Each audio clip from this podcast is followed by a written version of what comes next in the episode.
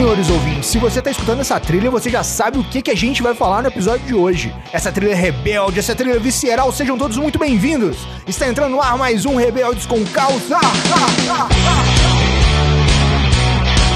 e no programa de hoje temos aqui Luciana Onken. Ela que é jornalista, blogueira, podcaster e mod há 17 anos. Seja muito bem-vinda, Luciana. Cuidado, se você pegar o atalho, o caminho pode ser mais longo. E Aline Pitt. Ela que é publicitária, podcaster e DM1 há 41 anos, senhores ouvintes. Praticamente uma dinossauro do diabetes. Está entrando lá mais um Rebeldes com Causa um programa da Iniciativa Saudável em parceria com o Glic, o seu aplicativo de controle de glicemia. E ela que é médica endocrinologista, educadora em diabetes, mais conhecida carinhosamente por seus pacientes como D. Seja muito bem-vinda, doutora Denise Franco. Eu sou DM3, tá? E eu sou Felipe do Carmo, aumente o som porque tem muito conteúdo novo chegando para te mostrar que você pode ser saudável. saudável.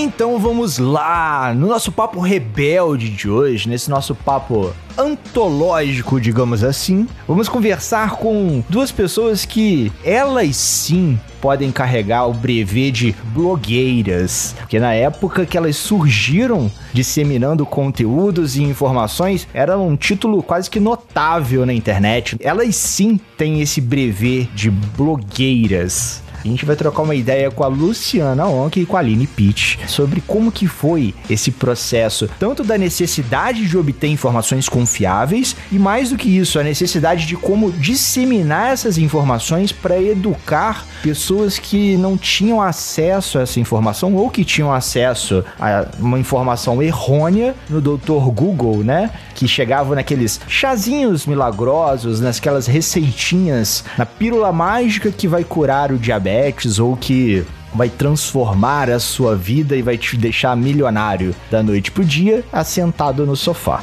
Mas vamos começar lá do princípio, o senhor ouvinte já está acostumado como que surgiu? Como que a fada madrinha da insulina chegou na vida de vocês, Luciana ou Aline, Aline ou Luciana? Não sei quem prefere começar. Como que vocês receberam essa notícia? Porque já aqui, fazendo uma comparação, são duas gerações diferentes de quando receberam essa notícia. Tava brincando em off aqui que a Aline é a segunda convidada mais experiente do nosso, nosso universo rebelde. Nossa, você fala isso, eu sinto até cheiro daquele talco da nossa avó. Tinha aquela almofadinha em cima, que desespero. O que, que era o talco? Tinha um talquinho que a minha avó Nossa. usava, que tinha um pompom em cima pra passar. É assim. pó de arroz, Nossa, é pó de arroz.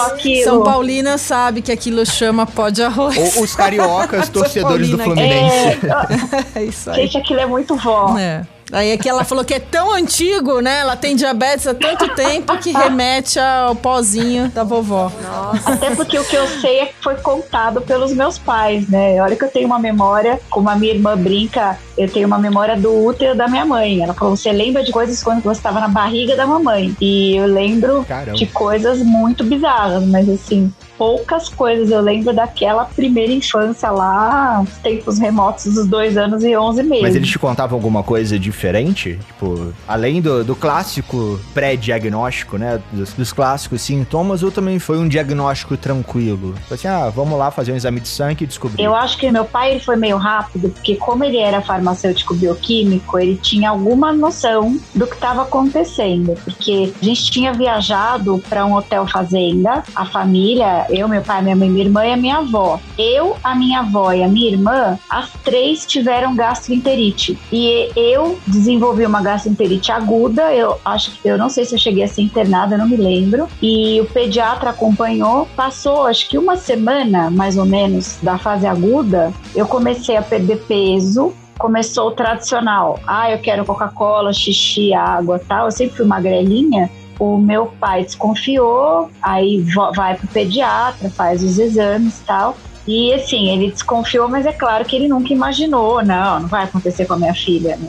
Então foi muito rápido, sabe? Eu não cheguei a ser internada com cetoacidose, nada disso. Porque quando ele bateu o olho e falou, tá estranho, já foram pro pediatra para fazer os exames. E aí o pediatra ligou pro meu pai e falou, olha, a Aline tá com diabetes. Então, assim, foi muito rápido o diagnóstico, sabe? Não teve nada muito, ó, oh, internou, sabe? Cetoacidose. Eu não passei por esse processo. Mas eu acho que, assim, a aceitação, eu não sei nem dizer como que foi. Só sei que eu era uma criança da pá virada. Eu era bem uma rebeldinha. Ah, é. é. Não media glicemia. Eu, eu vi a fitinha lá do, das cores que você parece que recebeu por esses dias. Aí eu lembrei da doutora Carla falando da cor de tijolo, né? Ah, é, que era o, eram quatro cruzinhas. Essas quatro cruzinhas significava que estava com muita glicose na urina e cetona. Era o máximo do terror. Deu ruim. Deu ruim. E assim, as doses, a gente usava NPH irregular. Eram doses fixas, não é? Por exemplo, hoje a gente adequa a dosagem basal, que a doutora Denise calcula no consultório, e a gente coloca o basal na bomba, né? E aí você faz o bolo de acordo com o que você come de carboidrato. Então, não existia isso em 79, 79 imagina. Era uma dose fixa de insulina regular e a NPH. Nossa, cheguei a usar a seringa de vidro. Então, assim, não tinha aquela precisão, né? Media na urina. O primeiro glicosímetro que eu tive, meu pai trouxe de fora em 81. 80, 81. E eu vi esse glicosímetro na DJ. Ele só funcionava, ligava na tomada e vinha numa mala. Era um tijolo, um negócio enorme. E eu achei que era um puta presente que ele trouxe. O Ru, por exemplo, minha irmã ganhava boneca tal. Eu ganhava presentes, mas quando vinha as coisas ligadas ao diabetes, eu queria chorar, porque. E era um exame dolorido, não era uma agulhinha, não era brincadeira. Arranca a tampa do dedo ali pra poder medir. Não era brincadeira. A técnica boa, né, Aline? Só pra gente lembrar, era assim: não tinha tanto usar insulina regular, né? A gente usava NPH e uma parte era uma vez ao dia, às vezes duas. E a técnica era tirar comida ou colocar comida, é. né? Essa era a verdade, porque uhum. se estava caindo a glicemia, você dava comida. E se estava com a glicemia alta, vamos tirar a comida. Então diminui a comida, que era uma forma de você também ajustar a terapia. Olha só que delícia, né, Aline? Nossa, no começo da contagem de carboidrato, vai. Ou mandar correr pela casa, né? Subir, descer escada. é. Você sabe, a sorte é que assim, eu sempre pratiquei esporte. Minha mãe e meu pai, eles não eram esportistas, tal. Minha mãe é da época da ala Sherman, né? Então ela fazia todas as aulas de local tal, mas assim, ficou diabética. Eu tinha o quê? Quase três anos. Com quatro, eu já entrei no balé. Então, assim, sempre o esporte ele sempre fez parte da minha vida. Eu acho que como eu tive as minhas fases de rebeldia e eu tive um descontrole durante uns períodos que provavelmente foi o que causaram as complicações, provavelmente o que me segurou e assim as complicações que eu tenho, elas são controladas. Tem algumas coisas que ah, eu não posso nem ficar me comparando com os outros, porque quem tem complicação no olho, neuropatia, eu não posso correr o risco de ter uma glicada muito baixa para evitar muita hipo, tá? Então, tem algumas coisas que tem que tomar um cuidado maior. Eu acho que o esporte e a alimentação sempre foram coisas fundamentais na minha vida. Porque eu nunca fui uma pessoa, mesmo criança, do doce, da porcaria. Na minha casa sempre. Meu pai era um cara de culinária, ele gostava de cozinhar, minha mãe também não gostava de cozinhar, mas cozinhava muito bem. Então a gente sempre teve o bom hábito da comida, o bom hábito da prática de esportes, eu e a minha irmã. Então acho que isso sempre foi fundamental na nossa vida. A gente foi duas crianças muito ativas. Balé desde os três anos de idade e com seis já me colocaram na natação. Então era assim, era colégio, atividade física. E eu fico tentando lembrar Gente, como é que eles faziam com as minhas hipos, né? Porque usando regular e NPH, com tanto esporte que eu fazia, eu acho que deviam andar com um pote de açúcar atrás de mim. Eu consigo lembrar disso. Que eu comia bastante, mas eu era bem magrinha, sabe? Então, eu lembro que os meus lanchinhos antes de ir, por exemplo, para aula de natação, gente, era pão francês com manteiga, leite com Todd. Socorro! então, faltava muita informação ainda lá nos anos 80, né? A gente não tinha o que a gente tem Sim. hoje. É, ainda bem que agora a gente tem acesso a essa informação, né? Em boa parte, graças a vocês duas, graças a Denise, graças a Fernanda, a doutora Carla, que tá sempre aí levantando a bandeira, puxando a orelha de quem fica disseminando fake news por aí afora graças a vocês que muitas pessoas hoje conseguem ter um tratamento bacana. O Ciarelli também gravou com a gente. Ele também é um dinossauro. Não. É, que nem eu.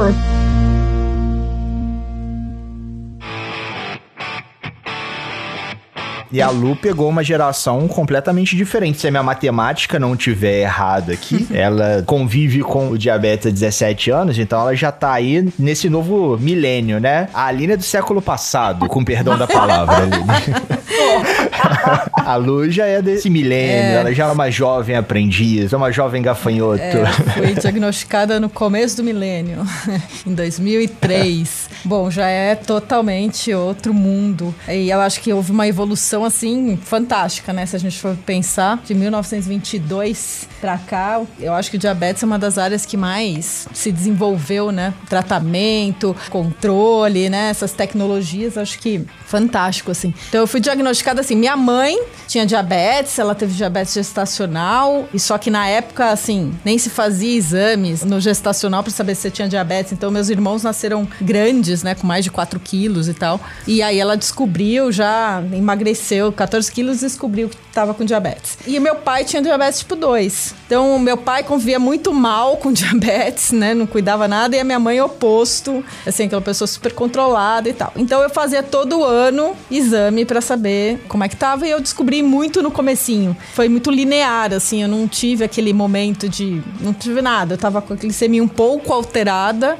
E aí é bom que eu tenho esses 17 anos, não tenho nenhuma complicação, justamente porque mesmo as minhas fases rebeldes não foram suficientes pra causar estragos. Embora agora, com mais de 40, a gente tem que tomar cuidado redobrado, né? Cuidado aí muda. E eu fui super bem no comecinho, depois eu me rebelei. No come... Assim, tinha um ano de diagnóstico, aí eu fui pra Paris lá. Eu falei, ah, eu não tenho, quer saber? Eu não tenho diabetes, nada, deve ser algum engano. Eu saí comendo crepe de Nutella na rua, sabe? Comia aqueles doces maravilhosos. Croissant. Croissant, comi tudo. Eu falei, ah, não vou me. Quando eu voltei, que a minha hemoglobina glicada tava super alterada. Eu falei, não, não vai dar. Eu tenho mesmo, eu tenho que me cuidar. Mas, assim, tem as fases rebeldes e eu continuo tendo. Assim, eu acho que eu passei agora, depois de velha, por uma fase rebelde, agora na pandemia. Parei de tomar remédio, viu? Fiquei assim, eu esqueço de tomar remédio. E aí. Confessionário online. Confessionário online. Aí sim, a minha mais alta tinha sido 7,5. E aí eu tive agora uma, uma glicada de 9,5. E sim, pra mim isso é terrível. Aí eu tô correndo atrás aqui. Mas foi uma rebeldia da pandemia. Essa não foi o recorde das glicadas, não, mas cada um tem o seu É, recorde. foi o meu Ah, eu tenho um recorde. belo recorde. O meu foi 14, na época que eu fui morar no interior, que eu acho que depois disso que vieram as complicações sérias. Que eu deixei de ser acompanhada pelo endócrino, que cuidou de mim até os meus 15, 16 anos. E a gente não tinha os médicos que tinha aqui em São Paulo. Hoje, acredito que a- o cenário seja outro. Por exemplo, a parte de oftalmologia foi justamente na época que a gente descobriu a minha retinopatia. Eu fiquei dois anos e meio, três anos sem acompanhar com, entre aspas, retinólogo. E foi ali que foi diagnosticada a retinopatia já em grau avançado. Então eu já pulei direto pro grau avançado da retinopatia, já fui direto pro laser. Porque com glicada de 14, durante um período, a gente não sabe. Esse foi um descontrole muito ruim. Eu tava sem plano de saúde. Então, não é que eu passei a vida inteira assim. Foram ali três, quatro anos com pouco acompanhamento, acompanhamento ruim, não vindo para São Paulo. Então ali acho que foi a janela para acontecer as cacas. Isso me fez lembrar, na hora que você fala desse prazo, senhor ouvinte, se você não escutou esse episódio, vai lá e escuta. O último episódio antes desse, né? Uma pitada de rebeldia, a gente conversou com Pedro Pita e com o nefro dele, o Guilherme Chan. Ele também ficou cinco anos até aparecer a complicação, mas assim, não apareceu uma complicaçãozinha. Tipo, foi uma enxurrada de complicações, uma atrás da outra. E em cinco anos, ele falou dois, três anos mais ou menos controlado e dois que ele tocou o zaralho no tratamento. Então, tipo, Senhores ouvintes, ah, cinco anos é muito pouco. Para algumas pessoas é, para outras é, é, o necessário para sair de uma pequena rebeldia e virar um grande rebelde. Vale informar, né? Até porque às vezes a gente tem acesso, a gente pode não ter acesso, a gente está achando que está fazendo o melhor tratamento possível, mas a gente tem assim, a Aline tem uma história também que a gente não tinha novas insulinas que a gente tem hoje e não tinha controle, né? Você não sabia nem como estava o, o controle, a gente, a gente baseava no controle uhum. no xixi né? E dava dose de insulina baseada na urina, na glicose que estava na urina. Então, muitas vezes não é uma é, não é só uma causa de rebeldia que teve o problema ali, mas também a história que a gente tem. Lembrar que é importante o tratamento, principalmente quem se a gente está falando aqui de paciente com diabetes tipo 1, que os primeiros anos e a forma como a gente lida e aceita a doença e começa a tratar, ele é super importante para a evolução, né? Então, para diminuição do risco das complicações. Para a gente não ficar pensando também que assim, um dia que eu vou me revoltar ou porque eu tô lá naquele momento em que está mais difícil difícil de levar a vida. Está acontecendo um mundo atrás de nós e a gente acaba. É, colocando aquela culpa, nossa, eu não consegui, não consegui fazer isso nesse momento, daqui a um, um ano, daqui a seis meses eu vou ter, pagar uma conta que eu deveria ter tomado conta, né? Então, assim,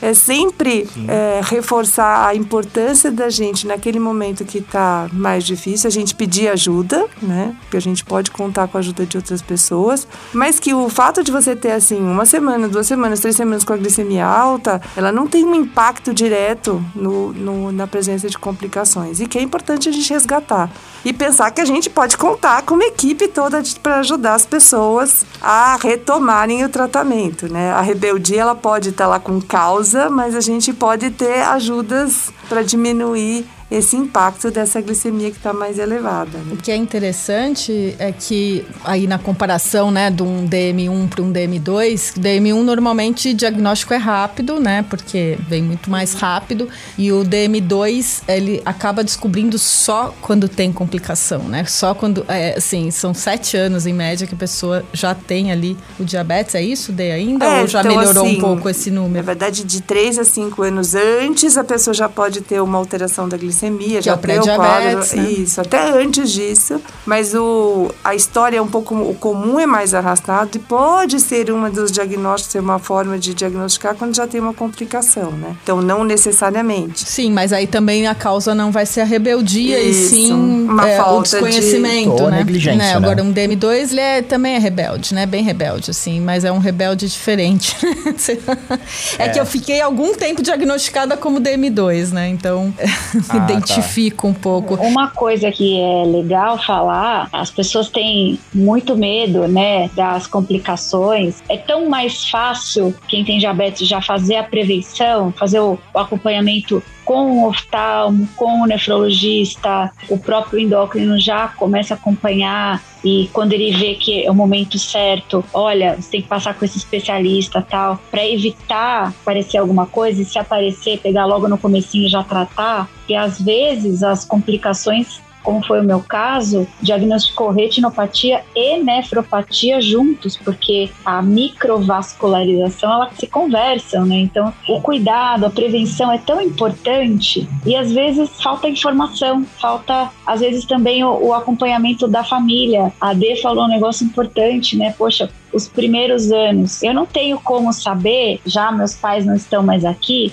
mas assim, eu me lembro pelo que a minha mãe contava. O meu pai, ele tinha muito medo quando ele recebeu o diagnóstico, ele achava que eu ia morrer com 35 anos. Mesmo com todo o conhecimento que ele tinha, né? Trabalhava na indústria farmacêutica, cara super culto, ele achava que a filha dele ia morrer com 35. Então eu fui super protegida, assim, pode fazer isso. Tal. Era muita expectativa da época. Exato. Né? E a minha mãe, ela demorou muito tempo para aceitar o diabetes. Então, assim, a minha mãe não aplicava insulina em mim o meu pai que aplicava e um farmacêutico em casa aplicar insulina. Então, o quanto é importante o envolvimento do pai, da mãe, daquela criança, quando já é o DM2, o diagnóstico é mais velho, o marido, o parceiro, a namorada, a gente tem que ter aquela autorresponsabilidade com a nossa condição, porque a gente, a vida é nossa, é, somos nós, né? O diabetes é nosso, mas assim, eu acho que o ambiente que nos envolve, principalmente a família, tá todo mundo envolvido naquele jogo, né? E é quanto isso é importante no nosso dia a dia, porque a gente não aguenta tudo sozinho o tempo inteiro, a gente precisa compartilhar.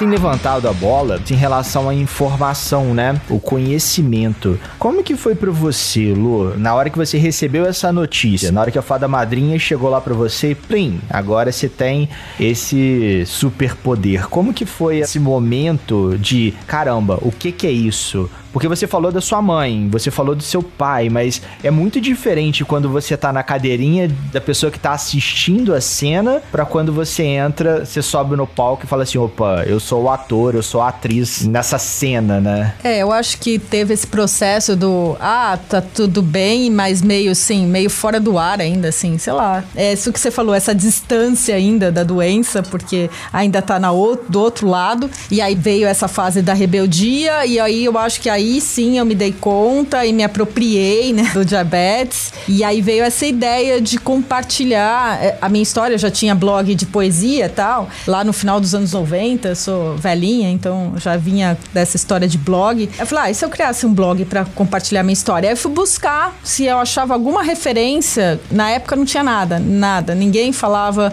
de doença do ponto de vista do paciente. Eu falei, ah, vou, vou criar esse blog para vamos ver o que nem sabia direito o que eu tava fazendo. Eu falei, vou contar minha história, vou compartilhar e até bom para você receber uns puxões de orelha quando você sai da é. linha, né? Então sempre foi assim com essa intenção de, de mostrar mesmo, de não, ah, a vida é colorida o tempo todo, não, mas também de mostrar as minhas dificuldades ali. E eu fiquei muito surpresa, porque eu achei que eu ia ajudar alguém, mas eu achei que eu fui ajudada, assim, eu fui, eu recebi apoio, porque na hora que eu comecei a compartilhar a minha história, veio um monte de gente ali é, não tinha o Facebook ainda, o Orkut tinha algumas comunidades, mas bem pouco. Então, o meu blog se tornou ali um fórum que as pessoas se sentiam pertencentes, sabe? Então, elas se, se identificavam e a gente começou a trocar muitas ideias. E eu aprendi muito nesse período. Eu tenho seguidores daquela época até hoje, agora no meu Instagram. Então, você perguntou, assim, eu não conhecia a Aline, então ampliou, não conhecia esse pessoal todo, né? Então, acho que foi né, com o tempo foram surgindo outros blogs e a gente foi formando um grupo, assim. Algumas pessoas saíram depois do meu, surgiram muitos blogs de mães com crianças com diabetes e foi formando um grupo muito bacana dessa troca de informação. Ainda não tinha essa questão do. Eu já era jornalista de saúde, mas ainda não tinha essa questão tão forte do combater as fake news, né? Acho que isso veio num segundo momento, num outro momento, mais recente. Mas foi esse momento de conhecer outras pessoas, de não se sentir sozinha nesse mundo, de conhecer outros tipos de diabetes e ver como é que cada um leva a vida. Foi muito gratificante, assim. Eu já tentei parar algumas vezes, mas eu não consigo não, porque é muito bom poder... Às vezes eu canso, paro, volto. Rola aquele burnout ali é, de leve. e assim, é complicado complicado, né? Quando você tem uma doença crônica e você ficar o tempo todo falando, né, dela. Então, às vezes dá uma canseira, eu sumo um tempinho, mas eu eu volto, eu apareço de novo. Não, eu imagino para vocês, tipo, eu não tendo, né, eu como pré-DM2, pré-diabético, a Nanda na minha orelha aqui fica puxando. Ela tá até aqui do lado, dependendo de como eu falar, eu tomo um tapa na orelha. tipo, de vez em quando eu canso de falar assim, nossa, diabetes de novo, não, não, que pré e tal. Uhum. tipo, eu imagino quem tem DM1 e convive com o conteúdo diário ali. Acho que foi Mário Márcio e a Marina Bonafé. A gente gravou um episódio sobre burnout, diabetes e burnout. E eles falando, tipo assim, ah, não, tem hora que dá vontade de tampar tudo pro outro lado do muro ali. Aí começa a subir a glicemia e fala assim, e o glicosímetro foi junto, deixa eu pular o muro e pegar ele de volta aqui, porque senão vai dar ruim. É, e assim, eu acho que qualquer doença crônica, né? Se DM1, DM2, qualquer outra condição crônica, você tem esses momentos de, ah, cansei. Mas não dá pra cansar, porque o diabetes não cansa de você, né? Não dá pra fazer um bate-volta ali em Paris pra comer um croissant pra relaxar. Não, né? nem Ai, gente. Dá, dá, dá, dá Toma insulina! é, mas no meu caso que não tomo insulina, é, dá. Mas dá. aí eu preciso dar, fazer uns controles aí, tirar... Você faz um... umas trocas. É, fazer umas trocas, isso. Dá, mas não é assim, né? Tô livre, vou fazer o que eu quero. Não, o não dá que eu quis dizer é falar assim, tipo, não vou pegar um avião ali sábado à tarde, fazer um bate-volta em Paris ali ah, pra relaxar. maravilhoso, quem Nossa, pudesse. ai, eu que delícia. Não, E até antes da Aline, Denise, qual a sua opinião, qual a sua visão sobre esse conteúdo, né, esse excesso de conteúdo que tem sido gerado no universo do diabetes? É, ele é bem difícil, porque você tem uma rede social que tá levando uma informação, mas nem sempre ela tá preparada, porque tá muito mais assim, focada no o que eu faço. Então, nem sempre aquilo que a pessoa faz, ela é o melhor para o outro, né? Então, a gente tem que tomar cuidado como levar a informação para a pessoa que principalmente está recebendo o diagnóstico naquele momento. A gente sabe, por exemplo, de pessoas que utilizam até do diabetes para vender produtos, né? Então assim, ou vender coisas mágicas. Olha, faça essa dieta porque essa dieta vai acabar com o diabetes. Você acha que você está recebendo tratamento? Não, não é o melhor tratamento. O melhor é comer de uma maneira diferente. Então essa informação, é, acho que a responsabilidade é, nossa de profissional de ter que orientar o nosso, o nosso paciente aonde buscar uma informação mais é, fidedigna. E uma responsabilidade agora que como assim se você fala porque eu acho que não é nem blogueiro porque o blogueiro não é a, o termo mas é quem é o influenciador ele ter saber da responsabilidade que ele também tem de levar uma informação de uma maneira correta e saber se aquilo que ele está informando ele vai impactar outras vidas. Então ele tem que ter uma responsabilidade a hora que ele está levando a informação. E o que eu acho que a gente tem tido hoje é as sociedades, as associações e o próprio grupo tem procurado é, dar essa, não levar essa informação para que ela possa ser transmitida de uma maneira mais correta. E no seu dia a dia no consultório, você vê uma maior adesão do paciente, né, ou dos familiares do paciente ao tratamento devido às informações disseminadas, devido à informação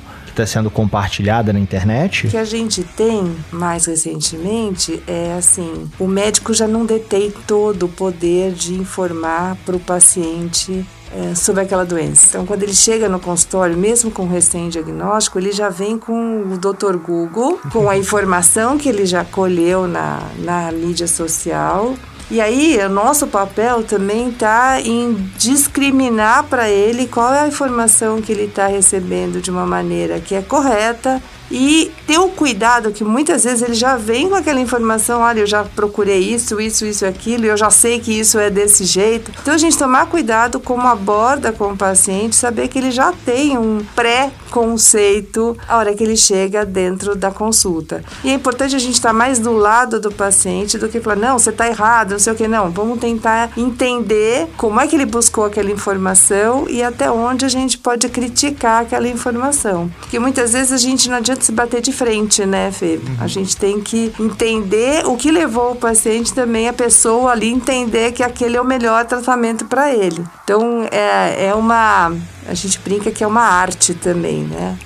Você trabalhar como médico ali naquela posição num, com um paciente que já vem com todos os dados que foram colhidos na, na mídia ou mesmo na informação na internet, com a globalização, a gente tem que tomar cuidado como informa para o paciente. Sim, eu brinco com a Nanda que o médico de antigamente ele precisava do conhecimento de saúde, ponto. Hoje em dia o médico precisa da psicologia, da oratória, do curso de venda, porque ele tem que persuadir o paciente, tipo, por favor, faz bem para você, para sua vida, não é para minha. Uhum. Né? Você tem muito mais do que o conhecimento. Você precisa de muito mais do que o conhecimento de saúde para poder atender bem o paciente. É, a visão do médico que a gente tinha no passado era muito mais aquele que ia te dar uma informação, ou mesmo dar o diagnóstico e dar de uma forma assim: eu tô lá em cima e você tem que respeitar o que eu tô te falando. E hoje nós estamos muito mais num ambiente de parceria, de troca de informações e que a gente tem a acrescentar e não só faça aquilo que eu mando né? Mas discutir com o paciente, o paciente tem todo o direito e é a pessoa mais importante, ele que tem que tomar a decisão do tratamento, né? E não mais o médico, porque essa era uma visão mais antiga da medicina, né? A gente pode dar orientação, a gente pode dar caminhos, mas quem toma a decisão no dia a dia mesmo é o paciente, né? Então ele é a pessoa mais importante ali e ele tem que saber quais são as ferramentas que ele precisa para tomar essas decisões. O paciente hoje se tornou ativo no processo. Né? Ainda né? bem, isso, né? Isso é muito legal. Ainda bem, né? A gente só precisa dar as ferramentas para ele ser ativo. Exatamente. E para você, Aline, como que foi essa necessidade ou como que surgiu o blog? Como que entrou o blog na sua vida? O blog entrou num momento bem crítico que foi justamente no momento onde eu questionei muito o que eu tinha feito comigo, com tudo aquilo que eu aprendi e que eu poderia ter utilizado de uma forma mais positiva, né? Trabalhava muito, eu foquei 100% do meu tempo no trabalho e o diabetes ficou secundário, terciário, tipo, ah, tem que tomar insulina e tem que fazer ponta de dedo. Eu não contava carboidrato na época, assim, de uma forma regular. Tudo era bagunçado, sabe? A cabeça, quando ela tá bagunçada, ela não ajuda. O foco era trabalho. Eu queria ser o que meu pai era, né? Então, assim, eu vou chegar lá. Então, eu foquei no meu trabalho. E assim, aconteceu o que eu achei que nunca ia acontecer, né? A minha retinopatia que estava controlada com as oscilações glicêmicas, eu não tinha rotina, então eu viajava cada hora, estava num canto, me alimentava bem, mas quando não dava, não comia, comia o que dava, enfim, tentava seguir uma alguma coisa regular, não conseguia fazer o esporte que eu desejava. Eu tinha aparentemente uma boa glicada, mas é aquela glicada boa com os sobes e desces que a gente hoje fala tanto, né? Do, só que seu controle está horroroso. Variava de 50 a 450, né?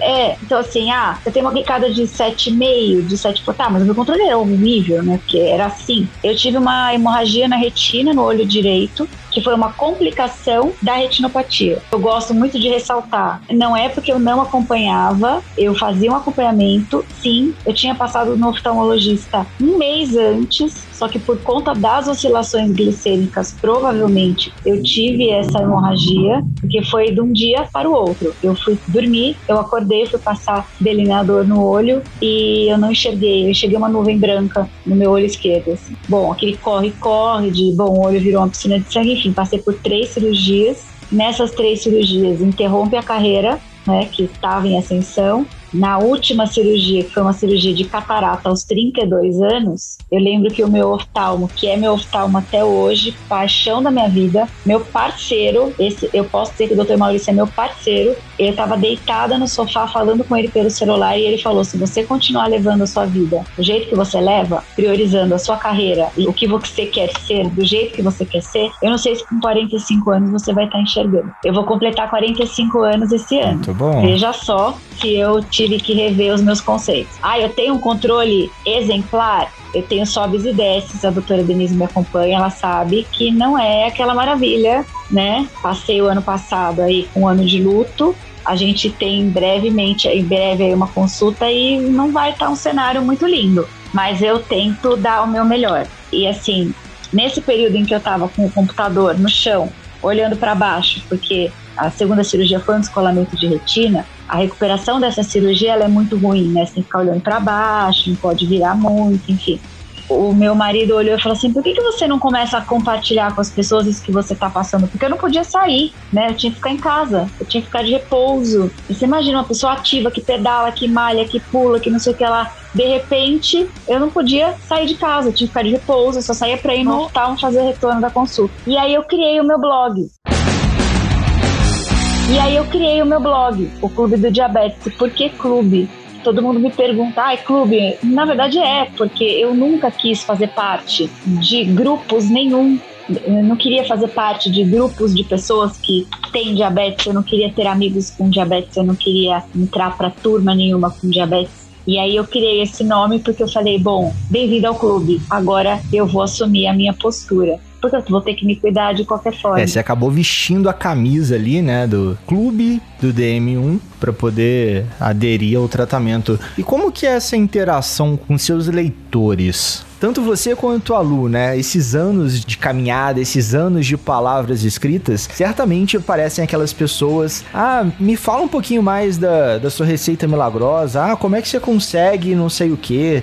Porque uma coisa que eu vejo e acho muito legal, se eu tiver errado me corrijam, vocês não são das pessoas que estão sempre postando glicemias perfeitas, né? Que esse daí era um combate no início, que a gente entrou na, na iniciativa de ponderar, e eu vi até um, uns blogueirinhos, aspas, famosos, fazendo sessão de fotos com glicosímetro. Achava um unicórnio, tirava 5, 6, 7 fotos e postava em dias diferentes, como se fossem pô, vários dias achando unicórnio. Parece aquelas pessoas que ficam um dia no hotel, aí muda a roupa, né? Você já viu isso? Aí a pessoa tira várias fotos pra abastecer é. o Instagram. Tem isso no diabetes Nossa. também, gente. Tem. Eu evito postar glicemia e é mais fácil postar uma ruim do que uma boa, porque até pra mostrar que a gente falha também, né? A gente não tá ali pra ser perfeito. Acho que é bom a gente mostrar as nossas vulnerabilidades. Então, assim, mas tem gente sim que pede receita, que outro dia veio uma menina falou pra mim: qual remédio você usa? Porque o seu deve ser o melhor.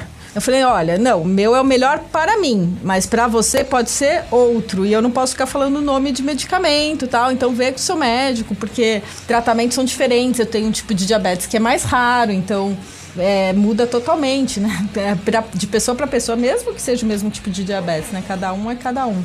Então, ter todo esse, esse cuidado e, e, pedem dieta e a gente sempre informando que eu deixo no meu blog, tem lá que eu não sou profissional de saúde, tem essa observação. Eu tenho atualizado mais Instagram, porque eu acho que permite uma interatividade maior hoje. Então, mas sempre tem essas perguntas e a gente tem que tomar, tem que ter muita responsabilidade da forma como a gente interage. Eu tenho procurado falar um pouco mais eh, de mim como ser humano, para até mostrar que eu não sou só o diabetes, né? Então, tem outras coisas na minha vida que eu acho importante importante, porque às vezes a pessoa fica muito focada só diabetes, diabetes, diabetes, parece que não, não é mais nada na vida a não ser uma pessoa com diabetes. Então, tenho procurado sair um pouquinho desse universo de falar só sobre diabetes. Falar, olha, olha quanta coisa a gente pode fazer na uhum. vida, né? Me lembrou até que o, o, Tom Bueno, por exemplo, ele não levanta uma placa na frente da televisão e fala assim, oi, eu tenho diabetes. Essa questão de não colocar só como uma pessoa com diabetes, eu faço alguns trabalhos com outras doenças crônicas e eu comecei a ver que essas pessoas mostram muito a vida delas e a doença tá ali no meio né? É mais uma coisa na sua vida e não é a sua vida. Eu acho que isso é importante a gente passar, até porque tem muita gente jovem que acompanha a gente e muita gente mais velha também, o que é importante, porque é engraçado quando eles veem que uma pessoa jovem também pode ter diabetes, então faço uma ideia de, poxa, dá para ter uma vida bacana com diabetes. Eu tenho tido cada vez mais pessoas de, de 60 a mais me acompanhando e isso é muito bacana e falando, ah, eu queria que você fosse minha filha, isso é gostoso assim, esse retorno sabe? Muito legal. E você, Aline, como que é esse retorno no blog? É engraçado como eu percebo que ao longo dos anos a audiência ela vai se delineando, né? O Instagram ele tem um público bem específico e o blog ele atinge um público mais abrangente. Então, por exemplo, no blog recebo feedback de pais de diabéticos, de diabéticos tipo 2 e tipo 1. No Instagram vem muita mensagem de gente que ou, ou, recebe o diagnóstico de alguma complicação e quer trocar ideia sobre isso, ou já tem e quer trocar ideia sobre isso, ou se espelha um pouco no estilo de vida. Então, ah, o esporte, eu gosto de moda, eu gosto de viagem. Então, assim, eu tenho algumas seguidoras que me acompanham há muito tempo que adoram essas coisas. Então, isso veio um pouco com o Instagram, que mostra mais o nosso dia a dia, né? Uhum. O blog, como eu já ponho um conteúdo um pouco mais informativo, então é uma coisa, um conteúdo um pouco mais frio. Uma coisa que eu noto, que eu não sei com a Lu, uma das coisas que, por exemplo, no caso do cloro do diabetes, que dá, mexe muito com as pessoas, realmente é o medo da complicação. É, você fala assim, ah, fala de um tema que é um tema que sempre dá muito feedback, veio muito feedback. É o medo de complicação, sabe? Glicemia alta, medo de complicação, então, por mais que a gente fale das coisas boas, o medo ainda é uma coisa que permeia demais a vida das pessoas e que no melhor dos mundos na minha cabeça, um dia a gente vai conseguir lidar com isso de uma forma um pouco mais leve, né? Tenho esse sonho. Esse é um assunto, por exemplo, o medo, né, das complicações é uma abordagem que a gente tenta evitar ao máximo no Rebeldes, no Pode Ser Saudável, porque muitas vezes o medo congela a pessoa, né? Tipo, a gente gravou o episódio com Pedro Pita, e assim, ele levantou vários pontos que são pontos que geram medo muitas pessoas. Uhum. Acho que a gente acabou gravando com ele porque ele tem uma baita ele é história é de tipo, cara, e na hora que eu falei assim, ah, beleza, ele largou ali, tocou os aralhos cinco anos no tratamento para começar a gerar as complicações já em nível hard, não significa que com todo, todo mundo vai acontecer. Ele tinha predisposição, o organismo dele reagiu daquele jeito. Tem gente aí que fica uma semana sem medir a glicemia e tem cetoacidose. Tem gente que fica um ano sem medir a glicemia chutando aí e o cara tá vivo e tá de boa, sabe? exatamente.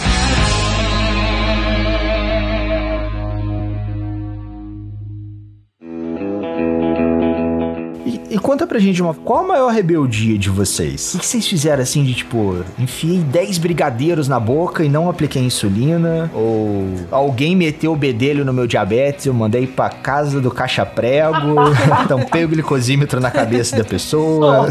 Não sei se é uma rebeldia, mas quando eu tava grávida, eu comecei a usar insulina e fazer contagem de carboidrato. Eu falei, ah, que beleza, agora eu posso comer brigadeiro, eu posso comer tudo que eu quiser.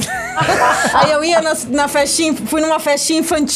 Aí eu comia brigadeiro, aplicava insulina. Comia brigadeiro, aplicava insulina. Me deu uma hipoglicemia à noite, gente, que vou te falar. Eu tive que passar a noite inteira comendo e medindo, comendo e medindo. Foi uma, tipo, um, uma coisa de liberdade, agora eu posso tal. Mas é, foi arriscado, né?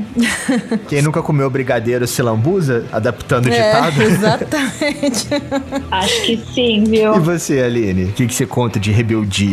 Nossa, tô pensando aqui, porque eu tive muitas fasezinhas rebeldinhas, né? Talvez uma rebeldia que eu acho que vale, porque deve ter uma galerinha muito maluquinha, é, adolescente, que pode ser que escute isso aqui. E assim, na adolescência, até você encontrar esse equilíbrio, você às vezes dá uma exageradinha. Mas eu nunca fui de beber até cair, né, gente? Teve um episódio que eu resolvi me comportar como se eu fosse uma pessoa normal. Posso fazer o que eu quiser. Eu fui viajar com a galera para, para o sul de Minas, para a cidade de Cambuí, e o carnaval lá estava tão ruim, tão ruim, que o que sobrava era beber. E eu, que não sou de encher a lata, resolvi beber, né? Aí adivinha. Só que assim, não é que eu comecei tomando cerveja e fui bebendo cerveja. Eu comecei a beber, acho que eu bebi uma cerveja, outra cerveja, e aí a galera começou a fazer a famosa misturada, né? Eu sei que chegou um momento que apareceu uma tal de catuaba selvagem. Tá? Eu bebi um coquetel que fizeram com a tal da catuaba, tinha um monte de coisa lá dentro. Bom, enfim, a senhorita Aline tomou um porre, né? Mas eu tomei o porre. Mas eu tomei um pileque que a minha amiga me perdeu na, no centrinho, né? E ela foi me encontrar no banheiro público passando mal. Porque, claro, que eu não tô acostumada a beber daquele jeito. E eu virei do avesso. O que, que ela fez? Ela era a mais desesperada chamou uma ambulância. E eu chego no pronto-socorro de Cambuí, de ambulância, com a minha amiga gritando que eu tinha diabetes que eu não podia tomar soro glicosado. Pelo menos ela avisou, né? É, e assim, e como eu sempre fui aquela que eu colava, o professor pegava, eu fiquei com uma mancha roxa do, do soro na mão. E aí passou dois, três dias, eu voltei para casa. Cheguei em São Paulo, meu pai olhou e falou assim: o que, que é isso na sua mão? Eu aí eu caí. Imagina, meu pai, né? Ele bateu, ele olhou, ele me deixou um mês, eu com 20 pra lá, lá, formada, trabalhando, um mês sem poder sair, de castigo. Ele falou: você não tem mais idade para isso, mas você vai ficar de castigo. Mas eu fiquei um mês sem poder sair, sem poder fazer nada porque eu tomei esse pileque. Foi o auge da rebeldia. E assim, eu fui tirada pelos amigos por anos a fio, porque eles falavam que tinha estátua na cidade da Aline. Essa foi para mim o auge da vida. Então, assim, galera adolescente, não faça isso em casa. Faça isso em Cambuí.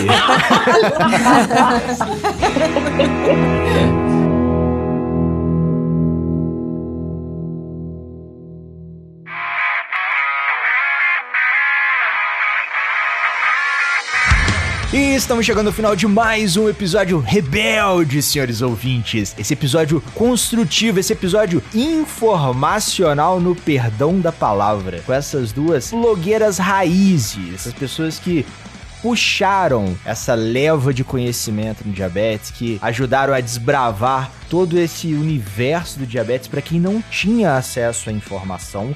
Óbvio que a tecnologia, a internet ajudou bastante, mas essas duas blogueiras, no ótimo sentido da palavra, elas sim têm o brevet de blogueira, nessas é blogueirinhas influencers que ficam assim, ah, eu tenho 50 mil seguidores e não fala nada com nada. Não, as duas sim falam, informam e puxa a orelha também de quem fala errado, com a Lu e com a Aline. E a nossa convidada mais do que especial, a nossa DM3 mais do que especial, a D, doutora Denise Franco, e qual seria a sua mensagem para os nossos ouvintes, Lu? O que, que você deixa de recadinhos do coração, voadoras no coração? Sinta-se à vontade. Como a gente brinca, meça a glicemia, calce suas pantufas e chega na voadora. Bom, presta atenção onde você busca informação. Hoje a gente tem, assim, cada dia surge, eu acho que uns 100 Instagrams de diabetes. E é o que a D falou. Tem um problema aí que você falar o que você faz, nem sempre o que você faz funciona para o outro, não vai funcionar para você. Então, toma cuidado, vê o histórico dessa pessoa, joga no Google, vê se ela é confiável ou não. É, segue os que são mais antigos. Depois lógico, você vai seguir essa pessoa, mas vai acompanhando se o que ela fala, né? Não que os novos são super bem-vindos, mas esses novos também buscar essa, essa fonte de informação nos mais antigos e a gente continuar essa uma rede saudável. Acho que a gente tem que buscar esse compartilhar saudável. Essa é a minha luta aí diária. Eu nem falando do negócio de seguidores, eu até tenho lá no Facebook meus 37 mil, mas quase não atualizo mais. No Instagram nem tenho tanto assim, porque eu demorei muito para entrar, mas estou tranquila, passo a minha mensagem. Quem quiser ouvir, tá lá. Quantidade nunca foi qualidade, né? Sim, exatamente. Eu acho que é legal um público que a gente consiga engajar, que esteja ali participando, isso é muito bacana. Tomem cuidado, senhores ouvintes, com as frases e promessas de charlatões. Tem muita gente aí que fala bonitinho, escreve bonitinho na internet, mas ele só quer te vender alguma fórmula milagrosa, algum comprimido milagroso, e muitas vezes esse atalho Vai, vai ser tipo a, a, história do Chapeuzinho Vermelho, né? Ah, pega um atalho aqui. No final pode ter um lobo mau muito mascarado em esperança, milagres e sonhos. Eu tenho até uma frase que ela pegou o atalho e o caminho era mais longo. é. E você, Aline, o que, que você deixa de recadinhos do coração para os nossos ouvintes? Voadora? Eu acho que a voadora talvez seja, se você tiver um momento de rebeldia, faça uma coisa rápida, arranque as calças, pise em cima, o famoso ditado de vovó, e volta para si, volta pro seu controle, volta a ter o seu autocuidado, porque a conta chega, então assim, a gente não tira férias. Digo as mesmas palavras da Lu, eu acho que a gente tem que buscar sempre boa informação, não só boa informação, eu acho que bons exemplos, porque às vezes a gente pode se inspirar em pessoas que passam por coisas parecidas com a gente ou passam por coisas que a gente não quer passar, né? Então, assim, bons exemplos sempre de pessoas que tenham uma boa referência, uma boa fonte de informação, porque os bons exemplos é que vão nos levar para o lugar ideal, porque realmente a gente tem que fugir desses atalhos que a Luciana falou. Os atalhos podem ser mais longos, não é mesmo, doutora Denise Franco, mais conhecida como D? Gostei de te chamar de D. Você pode. Fê, a coisa mais importante, na dúvida, procure o seu médico, procure a equipe de saúde para te ajudar. Essa é, é, super importante. Acho que o, a parte da informação ela tá lá, mas se a gente está em dúvida e tem que tirar uma dúvida, é importante a gente contar com a nossa equipe de apoio, né? Acho que é isso. Aliás, essa é sempre uma, é essa é uma informação que a gente sempre dá, que assim, a gente recebe a pedido de dieta, pedido disso, como é que, que medicamento você usa. Sempre eu falo, procura o seu profissional de saúde, procura o seu médico, que nós estamos aqui só para falar da nossa experiência e a gente não, não é profissional de saúde, então a gente tem que ter essa responsabilidade. Com certeza. Visite seu profissional de saúde, visite seu médico, não abandone o seu tratamento, senhor ouvinte. O atalho pode ser muito mais longo E minha mensagem final é sempre aquela velha máxima: sigam as nossas redes sociais, iniciativasaudável.com. Escutem e compartilhem todos os nossos episódios, senhores ouvintes. Muitos novos estão vindo. Tem o Rebeldes com Causa, Ensaio de um Ignorante, Eu Quero Livecast, Endocrinologia Inteligente, o clássico Pode Ser Saudável. Então, se você tem aquela tia, aquele tio, aquele amigo que ainda não conhece o universo dos podcasts ou não sabe onde escutar, manda o link do YouTube para eles. Ou se ele já conhece, manda o link das plataformas de podcast: Spotify, Deezer, Apple Podcast, Cashbox ou outro agregador da sua preferência. E lembre-se sempre, você também pode ser saudável. E no mais, aquele abraço!